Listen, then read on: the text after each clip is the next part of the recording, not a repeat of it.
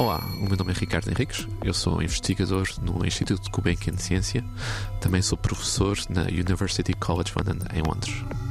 Uma das coisas que é bastante interessante naquilo que nós fazemos no nosso laboratório é que utilizamos inteligência artificial para tentar resolver problemas em termos de microscopia que eram impossíveis de resolver antes.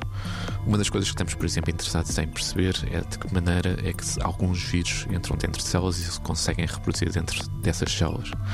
Infelizmente, um, o ambiente em que o microscópio faz a aquisição de imagens nessas células é tóxico, porque aquelas células não são normalmente expostas à luz e, por causa disso, não sabem muito bem como reagir com a quantidade de luz que nós utilizamos. Então, aquilo que nós fazemos é utilizamos inteligência artificial para tomar decisões de quando é que efetivamente precisamos mesmo de adquirir uma imagem e, ao fazer isso, reduzimos imenso a quantidade de luz a que essas células são expostas. É algo parecido como, por exemplo, quando olhamos para um jogo de futebol. Quando estamos a olhar para um jogo de futebol, as pessoas que estão por trás da câmara têm que fazer algumas decisões. Se fazem zoom in onde está a bola e observam aquela bola com muito detalhe, ou se efetivamente olham para o campo inteiro onde estão a tentar perceber qual é que é a situação do jogo. De algum modo, é algo parecido que nós fazemos com a inteligência artificial, em que neste caso é capaz de interpretar aquilo que está a acontecer nas amostras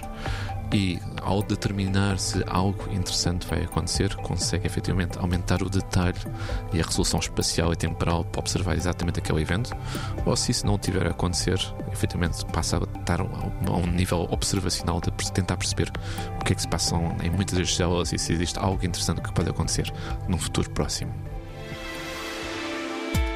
90 Segundos de Ciência é uma produção conjunta Antena 1, ITQB e FCSH da Universidade Nova de Lisboa.